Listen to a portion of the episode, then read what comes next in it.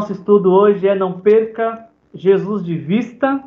A gente vai fazer essa meditação no livro de Atos, capítulo 13, versículos de 13 a 52. A gente vai fazer uma leitura um pouco mais extensa do que o normal nós fazemos, mas eu preciso fazer essa leitura com você completa para que vocês possam entender todo o que a gente vai conversar. Então, não perca Jesus de vista. Uh, independente do que esteja acontecendo, independente de como uh, esteja a sua vida, independente dos acontecimentos ao nosso redor, existe algo que é extremamente importante e essencial para a nossa história de vida, que é não perder Jesus de vista. Porque não perderam Jesus de vista, a gente vai ler relatos desses apóstolos e como eles se desenvolveram na sua fé e levaram outros à fé e esperança em Jesus. Então, não perca Jesus de vista nesta noite e a partir desta noite eu quero ler com vocês o livro de Atos, capítulo 13, versículos de 13 a 52. Atos 13, 13 a 52. Não perca Jesus de vista, que Jesus é, possa tocar no seu coração nessa noite. Aline, ela sempre faz isso comigo, Aline. Ela sempre me desconcentra. Ela já começa o dia me desconcentrando, Aline. Vamos lá, gente? Vamos falar de fé? Vamos falar de Jesus da nossa vida? Atos capítulo 13. Me acompanha, por favor, nessa leitura, nessa, nesta noite. Uh, de Pafos, nos diz o Atos 13, 13. De Pafos, Paulo e seus companheiros navegaram para Pergue, na Panfilha. João os deixou ali e voltou para Jerusalém. De Pergue prosseguiram até Antioquia da Pisídia e no sábado entraram na sinagoga e se assentaram. Depois da leitura da lei e dos profetas, os chefes da sinagoga lhe mandaram dizer: Irmãos, uh, se vocês têm uma mensagem de encorajamento para o povo, falem. Pondo-se em pé, então, Atos 13, 16, pondo-se em pé, Paulo fez sinal com a mão e disse: Israelitas e gentios que temem a Deus, ouçam-me. E por que não dizer, brasileiros que estão nessa live, nessa noite, ouçam a voz de Deus. Versículo 17 de Atos 13: O Deus do povo de Israel escolheu nossos antepassados e exaltou o povo durante a sua permanência no Egito. Com grande poder os fez sair daquele país e os aturou. Atos 13, 18. Deus os aturou no deserto durante cerca de 40 anos. Ele destruiu sete nações em Canaã e deu a terra delas como herança ao seu povo. Tudo isso levou cerca de 450 anos. Depois disso, ele lhes deu juízes até o tempo do profeta Samuel. Então o povo pediu um rei e Deus lhes deu Saul, filho de Quis, da tribo de Benjamim, que reinou quarenta anos. Depois de rejeitar Saul, levantou-lhes Davi como rei, sobre quem testemunhou: Encontrei Davi, filho de Jessé, homem segundo o meu coração. Ele fará tudo o que for da minha vontade. Da descendência deste homem, Deus, do, Deus trouxe a Israel o Salvador Jesus, como prometera. Antes da vinda de Jesus, João pregou um batismo de arrependimento para todo o povo de Israel. Quando estava completando sua carreira, João disse: Quem vocês pensam que eu sou? Não sou quem vocês pensam, mas eis que vem depois de mim aquele cujas sandálias não sou digno nem de desamarrar. Irmãos, filhos de Abraão e gentios que temem a Deus, a nós foi enviada esta mensagem de salvação. O povo de Jerusalém, seus governantes, não reconheceram Jesus, é o que diz Atos 13, 27. O povo de Jerusalém e seus governantes não reconheceram Jesus, mas ao condená-lo, cumpriram as palavras dos profetas que são lidas todos os sábados. Mesmo não achando motivo legal para uma sentença de morte, pediram a Pilatos que o mandassem executar. E tendo cumprido tudo o que estava escrito a respeito dele, tiraram-no do madeiro e o colocaram no sepulcro. Mas Deus Atos 13, 30, esse texto é aquele que você deve destacar na sua Bíblia. Mas Deus o ressuscitou dos mortos, e por muitos dias foi visto por aqueles que tinham ido com ele da Galiléia para Jerusalém, ou seja, os apóstolos. Eles agora dão testemunho dele para o povo.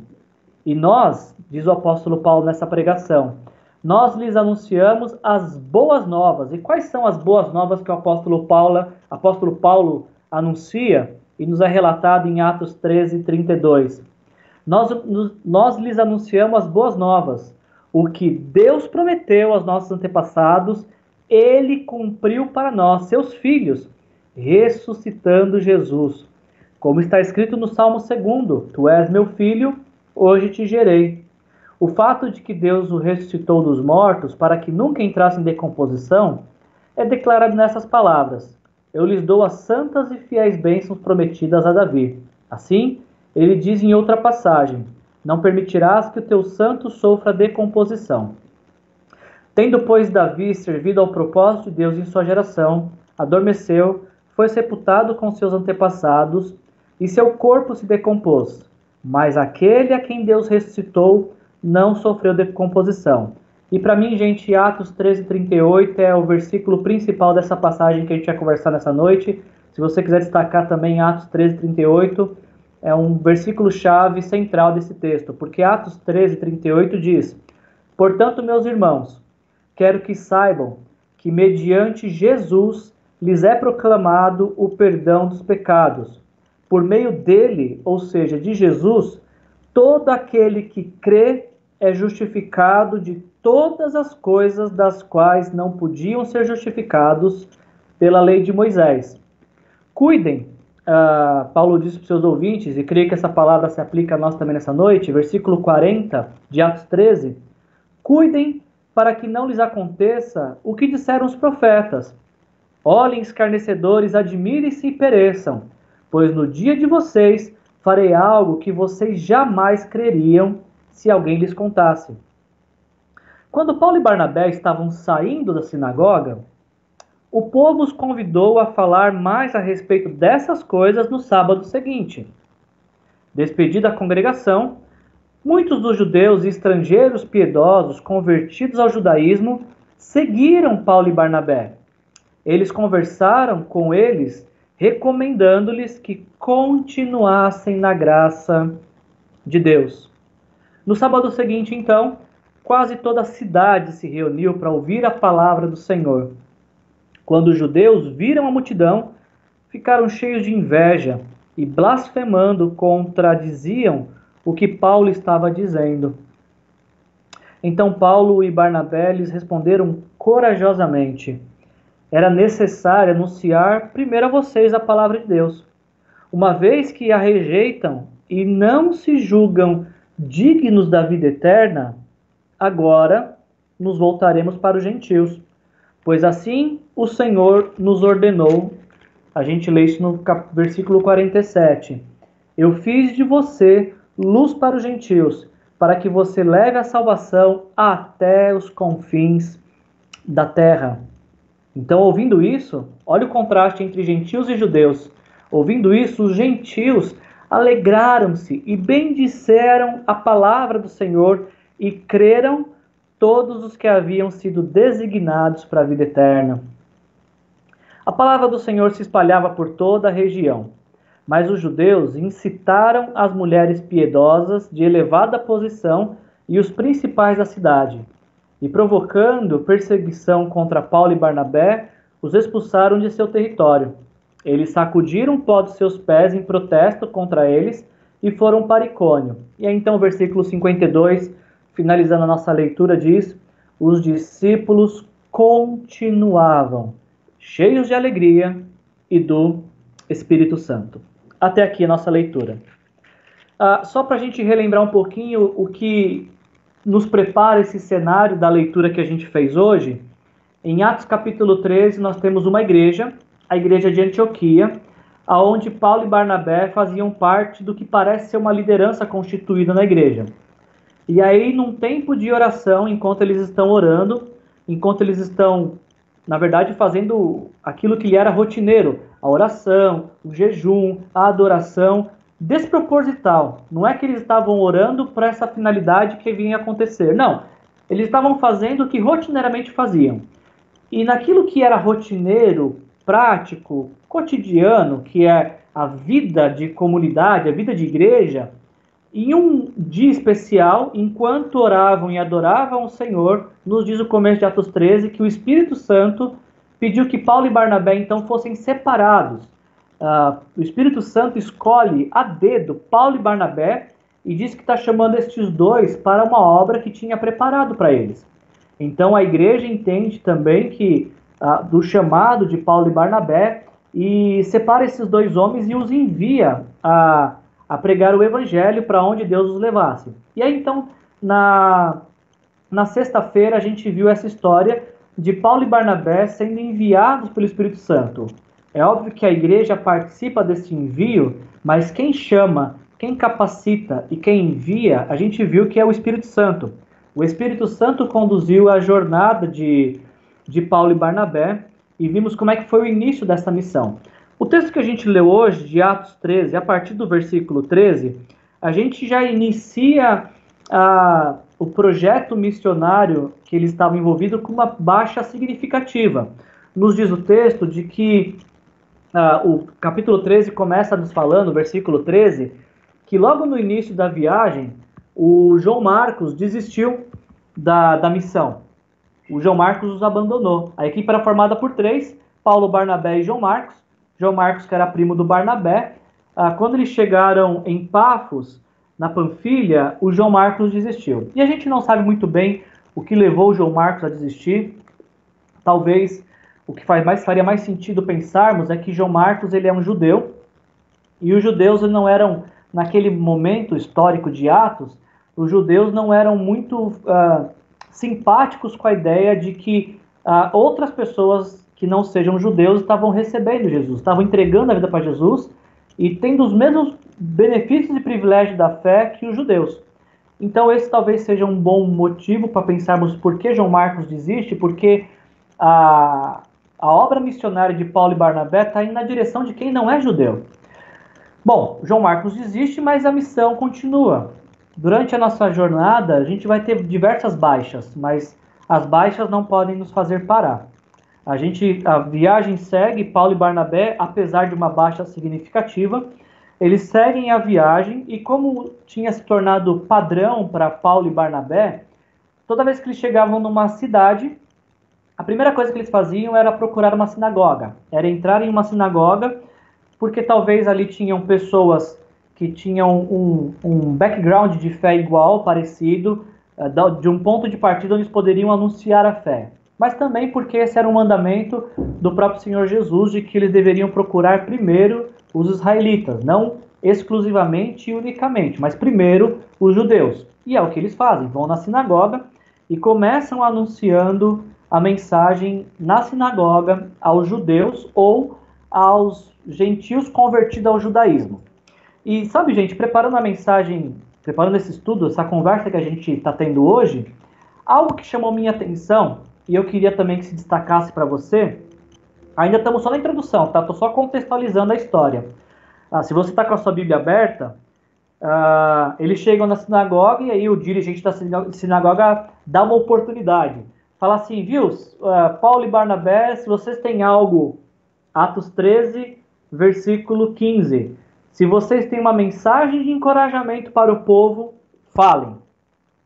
Às vezes é um risco você deixar alguém falar, dar oportunidade, porque nem sempre você vai ouvir o que você quer ouvir. No caso de Paulo e Barnabé, eles trouxeram a, a, uma mensagem que era de encorajamento, mas que não encorajou muito o povo. A gente vai ver a sequência disso como se dá. O, a oportunidade foi: se vocês têm uma mensagem de encorajamento para o povo, fale. E me agradou muito ver hoje, preparando essa, essa conversa, foi muito bacana ver que quando Paulo inicia então o discurso para encorajar o povo, uh, de Atos capítulo 13, versículo 16 até o versículo 23, Paulo ele descreve a história do povo de Israel. Ele começa com, com Abraão, o homem escolhido por Deus, e ali como Deus vai desenvolvendo a, a, a história e a construção, a institucionalização deste povo, desta nação. E você pode fazer esse exercício depois e procurar nesse texto as ações de Deus na vida do povo. É muito interessante perceber quando Paulo vai começar seu discurso, ele olha para trás, ele olha para a história do seu povo e principalmente ele olha para intervenções de Deus na vida do povo. Ou melhor dizendo, Paulo começa a relatar feitos de Deus ao longo da história que foram moldando e formando um povo. Paulo fala: Deus escolheu esse povo, Deus exaltou esse povo, Deus os fez sair do Egito, Deus os aturou no deserto. Outra tradução diz que Deus cuidou deles no deserto, ah, Deus ah, deu uma terra para eles, Deus lhes deu juízes. Enfim, Deus, uh, o texto, Paulo vai falar de diversas coisas que Deus fez. E os feitos gloriosos, poderosos de Deus moldaram e formaram o povo de Israel. E este é o início do, do discurso, da pregação de Paulo uh, na cidade de, de Antioquia da Pisídia. Não a Antioquia da que ele saíram, era uma outra Antioquia, Antioquia da Pisídia. E eu preciso fazer um parênteses rápido aqui, porque essa foi uma das coisas que falou meu coração e eu queria que falasse a seu coração também. Porque Paulo está citando uh, atos de Deus na história do povo, atos este que formaram este povo. Eu não posso seguir adiante sem antes te perguntar se você também consegue identificar na sua história, na sua vida, atos de Deus que foram moldando a sua história. Olhe um pouco para trás. Olha para sua vida, olha ah, das suas primeiras lembranças até o dia de hoje, aonde você consegue enxergar Deus na sua história? Você consegue, aliás, essa é a pergunta, né? Você consegue enxergar Deus na sua história? Você consegue enxergar atos de Deus, milagres de Deus, direção de Deus, palavra de Deus? Você consegue enxergar pessoas de Deus que Deus colocou no seu caminho e que essas pessoas tiveram um forte poder de influência para que você se tornasse a pessoa que você é hoje, quando você olha para a sua história, qual dos atos de Deus você poderia citar que foram ferramentas preciosas para formar a sua história, para fazer você, fazer de você quem você é hoje? E outra coisa que, que eu acho, achei interessante na minha preparação para essa, essa noite é que a partir de, dos patriarcas, Paulo começa a contar a história do povo. Ele conta os patriarcas, ele conta o exílio do Egito, a libertação do povo do, do exílio do egípcio, a, a conquista da terra prometida, o estabelecimento da terra através de juízes e até que se chegasse a monarquia e através da monarquia de Israel a, a nação está com, completamente constituída. E aí ele usa um dos reis, que é o rei Davi, para dizer que uh, da dinastia de Davi ou da descendência de Davi, Deus uh, trouxe Jesus ao mundo. Então, uh, também eu, eu olho essa construção que Paulo fala, bom, olha quantas pessoas e quantos eventos e quantos feitos Deus fez ao longo da história para trazer Jesus para o mundo, para trazer para inserir Jesus na vida da história da humanidade? Essa é mais uma pergunta que me vem à mente uh, e eu tô, tô com ela na cabeça o dia inteiro. A gente falou dos nossos eventos históricos, né, da, nossa, da história da nossa vida. Uh, você consegue lembrar de dois, três eventos que Deus usou para te aproximar de Jesus? Quais são uh, os eventos da sua história que te aproximaram de Jesus? Ou os eventos da sua história que continuam te aproximando de Jesus?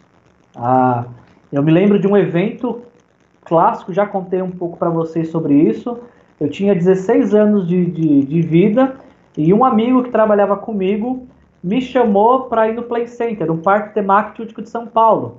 E aquele dia, 25 de janeiro de 97, aquele evento ah, foi o evento que Deus usou para que eu pudesse conhecer Jesus, saber que Jesus tinha me aceitado.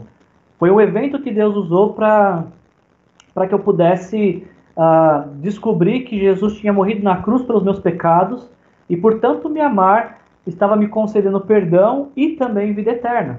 Um evento. Eu poderia citar tantos outros, eu poderia citar para vocês que uh, a primeira igreja que eu, fiz, que eu fiz parte, que eu conheci o Evangelho, Igreja Aliança da Vila, foi a igreja que Deus também usou para me, me dar tantos amigos. Amigos que tive o privilégio de ser padrinho de casamento, que foram meus padrinhos de casamento. Enfim, perceba que existem pontos da nossa história que nos aproximaram de Jesus. E é importante que a gente sempre perceba esses pontos de, de, de, de eventos da nossa história que nos aproximam de Jesus. É o que Paulo está mostrando através da sua pregação. Gente, olhe para a história, Paulo está dizendo para os seus ouvintes. E tudo que Deus fez na, na vida do nosso povo foi para trazer Jesus ao mundo, para nos trazer o Salvador, para nos trazer o Libertador. Então, é, esse é o início da, do que eu queria conversar com vocês hoje. Esse é o pano de fundo. Paulo está pregando em uma sinagoga. E aí, um primeiro ponto que, que, que eu queria pensar com vocês nessa pregação é quando Paulo fala do, de como Deus cumpre suas promessas. Aquilo que Deus prometeu, ele vai cumprir. Às vezes nós queremos que Deus cumpra algo que ele não prometeu, ou que Deus se comprometa a fazer algo que nunca disse que faria. Mas o texto de Atos hoje nos mostra que aquilo que Deus se compromete a fazer, ele faz. Que é o que Paulo está falando através de sua pregação. Ele fala no versículo 32 de, de Atos 13. Nós, Paulo falando nessa pregação para o seu público, nós lhes anunciamos as boas novas. E alguém poderia perguntar, Paulo, mas qual que são essas boas novas? E o Paulo fala, peraí, vou te contar. Essas boas novas que Deus prometeu aos nossos antepassados, ele cumpriu para nós. A boa nova é que ele ressuscitou Jesus. Ele ressuscitou Jesus dos mortos. A gente tinha essa promessa. Paulo estava talvez poderia contextualizar para os seus ouvintes. Nós sabíamos que Deus em algum momento ia enviar o Messias, ia enviar o Salvador do mundo e que esse Salvador seria descendente de Davi. Pois bem, Jesus é o cumprimento da promessa de Deus. Jesus é o cumprimento da promessa que ele fez lá no início da história, em Gênesis, quando o homem e mulher se desconectam de Deus, Deus faz uma promessa lá na primeira página da Bíblia, de que um dia surgiria alguém na história que nos resgataria, que nos ah, redimiria do mundo perdido, do pecado, da desconexão de Deus e nos levaria de novo para o caminho de vida eterna. Jesus é o cumprimento desta promessa. Jesus é a grande promessa, a maior promessa de Deus na história, e essa promessa se cumpriu. Jesus está vivo, Jesus ressuscitou, Jesus ele é o nosso Salvador. E aí então Paulo ainda continua, já que ele está falando de Jesus, ele fala no versículo 38, Portanto, meus irmãos, quero que vocês saibam que mediante Jesus, ah, ou seja, através de Jesus, somente pela pessoa e obra de Jesus, vocês podem ter perdão dos pecados. E olha que, como o argumento de Paulo é interessante. Por que, que somente mediante Jesus, através de sua obra, de sua morte na cruz, é que podemos ter perdão de pecado? Por que não existe um outro caminho para que Deus nos perdoe, para que Deus nos receba, nos aceite? Por que, só, por que essa, essa perspectiva tão exclusivista, só Jesus, não tem uma outra possibilidade. Por que só através de Jesus? Paulo vai falar no versículo 39. Por meio dele, todo aquele que crê é justificado de todas as coisas que não podiam ser justificados pela lei de Moisés. Ah, desde os tempos bíblicos existia essa expectativa desta lei uh, que nos aproximaria, nos tornaria mais aceitáveis para Deus. Você certamente já ouviu alguém falando sobre esta lei, ou até mesmo já citou. Se alguém te perguntar assim, por que, que você acha que quando morrer você vai para o céu e não para o inferno? A maioria das pessoas diriam: bom, nunca matei, nunca roubei, uh, não cobiço nada de ninguém, honro meu pai e minha mãe. Quando as pessoas citam essas coisas, está citando os dez mandamentos, está citando esta lei que Paulo fala, olha, mas essa lei que você está citando, ela não pode justificar ninguém. Ela não tem poder para justificar ninguém. Na verdade, esta lei só existe para nos mostrar o quanto a gente precisa de um Salvador, para nos mostrar que nós não conseguimos com o nosso desempenho, com o nosso mérito, com a nossa performance espiritual chegar até Deus. Qual a finalidade da lei? Nos mostrar que a gente precisa de Jesus. Quando eu penso que a lei fala honra teu pai e tua mãe, e minha mãe está aqui presente, ela pode falar muito bem para vocês, de todas as vezes que eu não a honrei, nem ela nem meu pai. Por quê? Porque eu sou imperfeito. Eu não vou conseguir a vida inteira honrar meus pais. Eu não vou conseguir a vida inteira é, é, não mentir, não roubar. E por quê? Porque sou um homem pecador. Porque sou um homem falho. Porque a lei ela, ela mostra exatamente quão distante estamos da, da perfeição que Deus exige. E aí então por isso Jesus vem ao mundo para fazer aquilo que nem eu nem você podemos fazer. A gente pode até por algum momento viver de uma maneira ah, aceitável, vigilante aos mandamentos, mas ninguém consegue durante toda a sua vida ser irrepreensível.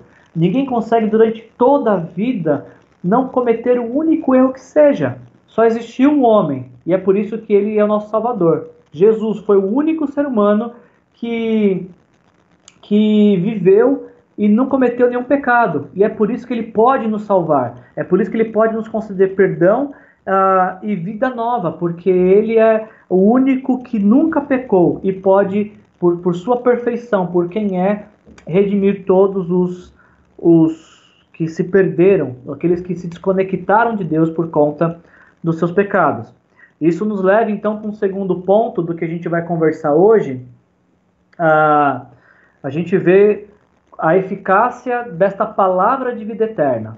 Paulo está pregando, como a gente viu, e ele está falando isso. Olha, salvação, transformação de vida, arrependimento de pecado só podemos ter através de Jesus. Paulo está batendo nessa tecla, está sendo firme. E, e, é interessante de que versículo 42 nos diz que quando Paulo e Barnabé estavam saindo da sinagoga, o povo os convidou a falar mais a respeito dessas coisas no sábado seguinte. Ou seja, aquilo que começou com a mensagem de encorajamento em Atos 13, 15, deu certo. O povo se sentiu encorajado, o povo queria ouvir mais sobre Jesus, mais sobre perdão dos pecados, mais sobre nova vida. E aí então Paulo e Barnabé, sábado que vem, voltam lá para sábado seguinte, voltam lá para a sinagoga e eles vão começar novamente a pregar sobre Jesus, até porque não tinha outro, outro outra pregação. Paulo e todos os pregadores bíblicos só tinham uma pregação. E eu acho que, como pregador também, como pastor, todo bom pastor tem que ter um único sermão: Jesus. Nosso único assunto, nossa única mensagem, aquilo que há de mais proveitoso para falarmos deve levar os nossos ouvintes a conhecer Jesus. Porque qualquer outra coisa é perda de tempo. Falar de qualquer outro assunto que não termine aproximando um ouvinte de Jesus é perda de tempo. É o que Paulo faz. No sábado seguinte ele vai falar do quê? Adivinha? De Jesus de novo. E de como Jesus é tudo aquilo que nós precisamos para viver. Só que tem um problema. Quando no sábado seguinte Paulo vai falar de novo de Jesus, e de novo que somente mediante Jesus nós podemos ter perdão dos pecados, Atos 13, uh, 44 ah, toda a cidade se reuniu para ouvir a palavra do Senhor. Só que o versículo 45 diz que quando os judeus viram a multidão, uma grande aglomeração, naquela época podia, hoje a gente não pode aglomerar por enquanto, né? mas naquele tempo podia. Quando os judeus viram a multidão dando ouvidos sobre essa mensagem sobre Jesus, nos diz Atos 13:45 de que eles ficaram cheios de inveja. Interessante pensar, né? Como que alguém é, que diz temer a Deus, como os judeus daquele tempo diziam, pode sentir inveja de alguém que está falando sobre Deus e como nós podemos nos reconectar com Deus. E mais, não apenas sentir inveja, mas também blasfemaram e contradiziam o que Paulo estava dizendo. E aí então, a partir desse momento, cria, existe, passa a existir dois grupos, dois tipos de ouvintes daquela mensagem do apóstolo Paulo. O primeiro tipo de ouvinte é aqueles que não se julgavam dignos da vida eterna. Atos 13, 46. Paulo diz: era necessário anunciar primeiro a vocês, judeus, a palavra de Deus. Uma vez que vocês, uma vez que vocês ah,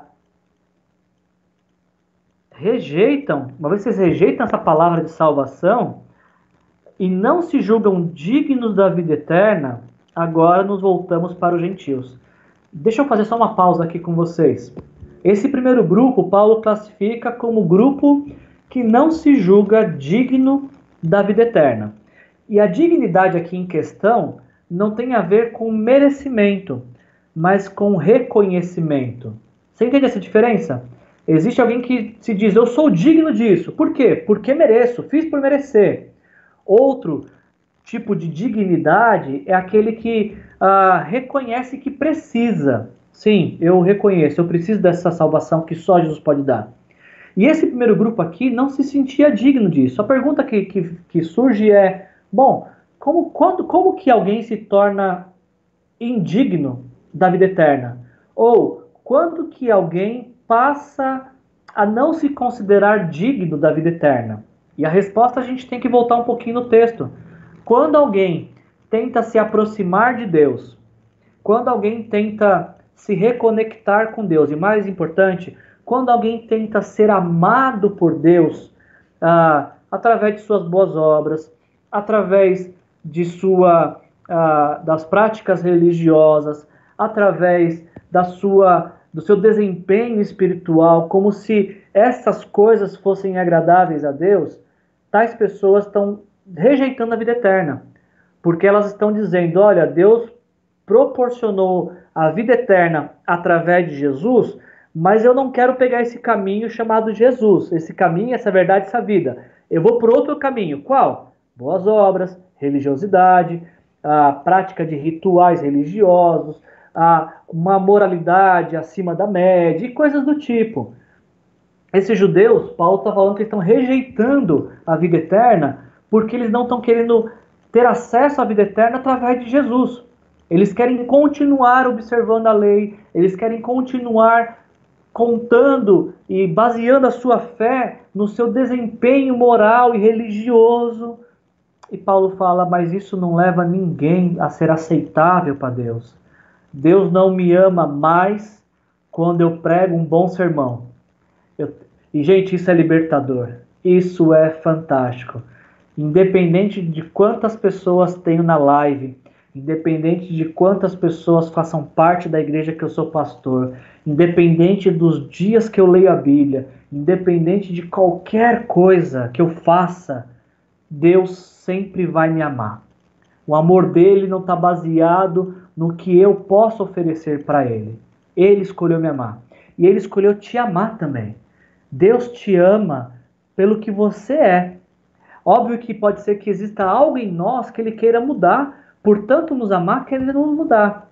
Ah, Deus te ama como você é, mas o, o amor dele por você é tão grande para não te deixar como você está. Você entende isso? Deus te ama como você é, mas este amor é grande demais para te deixar como você está. Ou melhor, ou uma outra frase para você pensar é que ah, Deus te aceita como você está, mas o seu amor é grande demais para te deixar onde ele te encontrou. Ele te, te encontra com você no, na sua jornada, no seu momento de vida e te convida para uma caminhada que vai até a eternidade. Esse primeiro grupo que Paulo está conversando, eles não aceitaram essa palavra de vida eterna. Eles não se julgavam dignos da vida eterna. E, e aí então surge um outro grupo. Porque quando Paulo fala assim, negócio é o seguinte, vocês não querem, Ok, tem quem quer. Que se você não quer, tem quem quer. Vou então anunciar a mensagem aos gentios. Lembrando que gentil, é, na terminologia bíblica, é um não judeu. Quem não fazia, quem não é, tinha descendência judaica era chamado pelos judeus de gentios. E Paulo fala isso, ok. É verdade que a palavra devia ser dirigida primeiro a você que é judeu, porque ah, os judeus foi o povo que Deus escolheu para dar início à história da redenção. Mas se você não quer, não tem problema. Eu vou falar com quem quer. E olha a diferença, porque Atos 13, 48 diz isso que, ouvindo isso, os gentios alegraram-se e bendisseram a palavra do Senhor. Olha que diferença! O primeiro grupo de ouvintes judeus sentiram inveja, blasfemaram, contradisseram Paulo. E Paulo diz com isso que eles eram um grupo que não se sentiam dignos da vida eterna. Agora, esse segundo grupo, o grupo de gentios, ah, se alegraram, bendisseram a palavra do Senhor e creram, creram todos aqueles que haviam sido designados para a vida eterna. Teve um grupo que não creu, que preferiu manter a sua vida com base em sua performance e desempenho espiritual, que Paulo mostrou que é inútil. Mas tem um outro grupo que Paulo está mostrando, que é um grupo que creu, que é um grupo que escolheu acreditar que a única boa obra que Deus aceita é a boa obra de Jesus na cruz. E quando nós cremos que Jesus na cruz levou os nossos pecados, nós recebemos perdão, recebemos a promessa de vida eterna, recebemos o Espírito Santo. Por falar em Espírito Santo, a gente caminha então para o final da nossa, da nossa reflexão desta noite.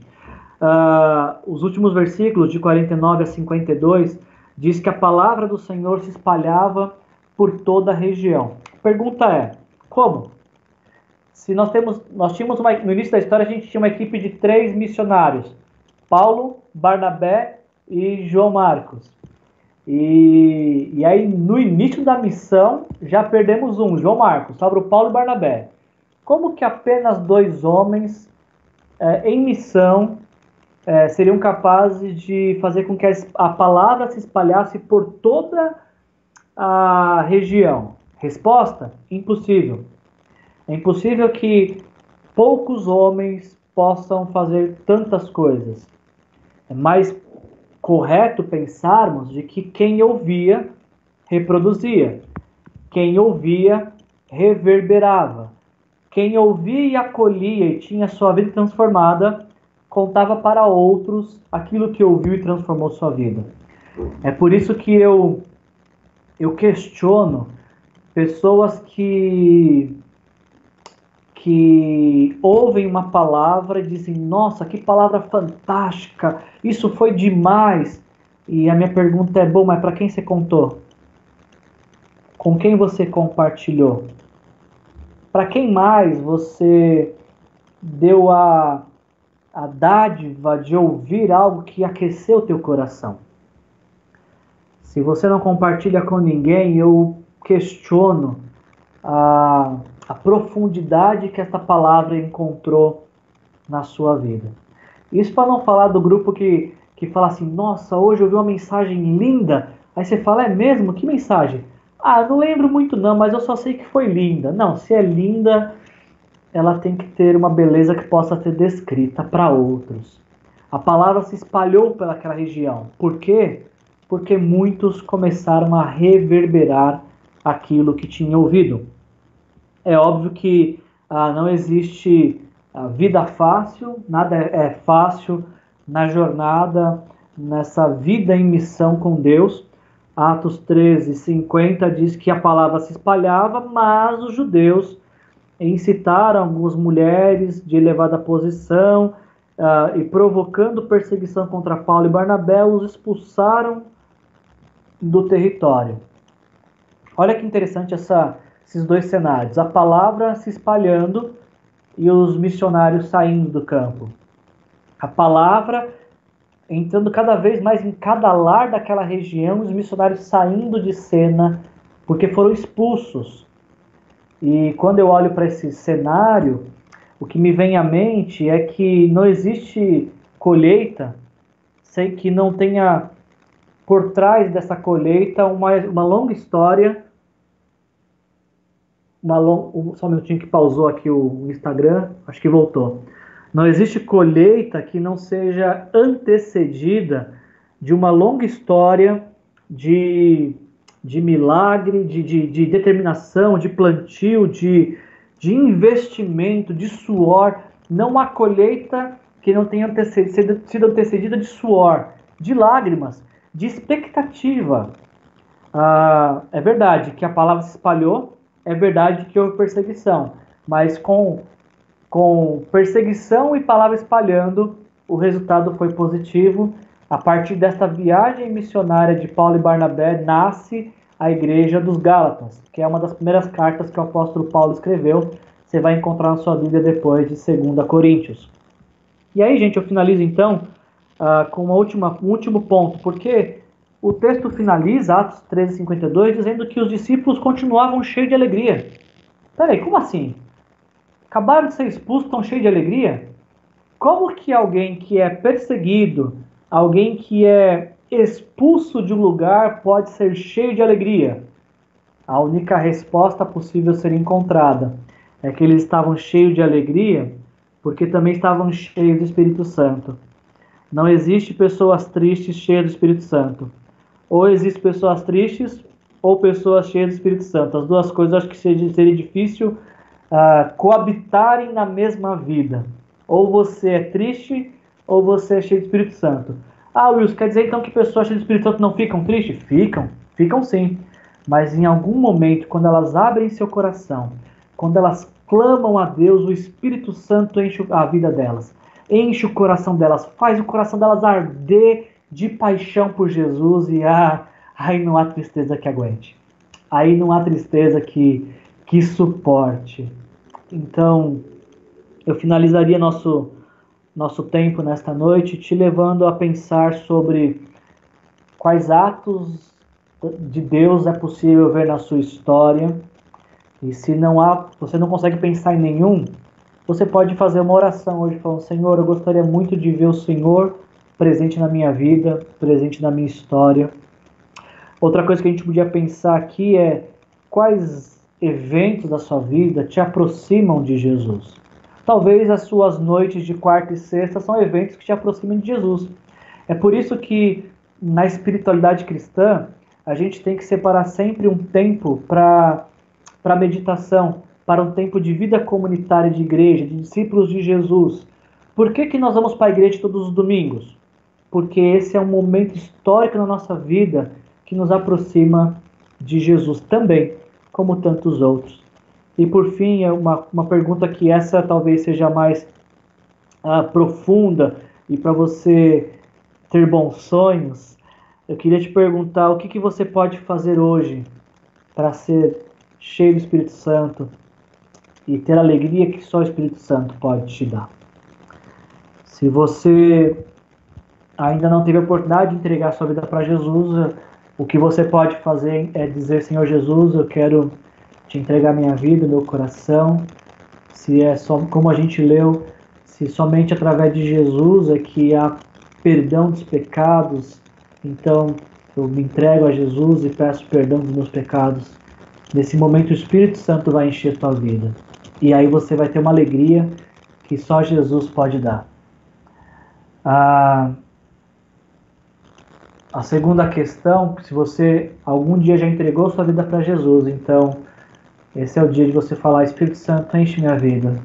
Me ajuda a ver o que eu não consigo ver. Me ajuda a dar um passo além daquilo que eu tenho dado. Me ajuda a viver consciente da tua presença, sabendo que o Senhor está aqui. Vamos orar? Pai, em nome de Jesus, eu te agradeço por mais essa noite. Obrigado, Senhor, por esse tempo que pudemos passar, por essa meditação, Senhor. Obrigado por cada pessoa que esteve aqui, Senhor, que, que o teu Espírito, Senhor, possa tocar em cada vida e todos sejam sintam a tua presença e sejam sensibilizados pelo Senhor e desejem, possam desejar, Senhor, a caminhar mais contigo, Jesus. Obrigado por ter ido até a cruz para morrer pelos nossos pecados e nos proporcionar a vida eterna, Senhor. Nos ajuda a ter uma vida cheia do Espírito Santo para que a nossa alegria não seja pautada em situações, circunstâncias, mas na pessoa de Jesus vivendo dentro de nós. Essa é a nossa oração nessa noite. Em nome de Jesus, amém.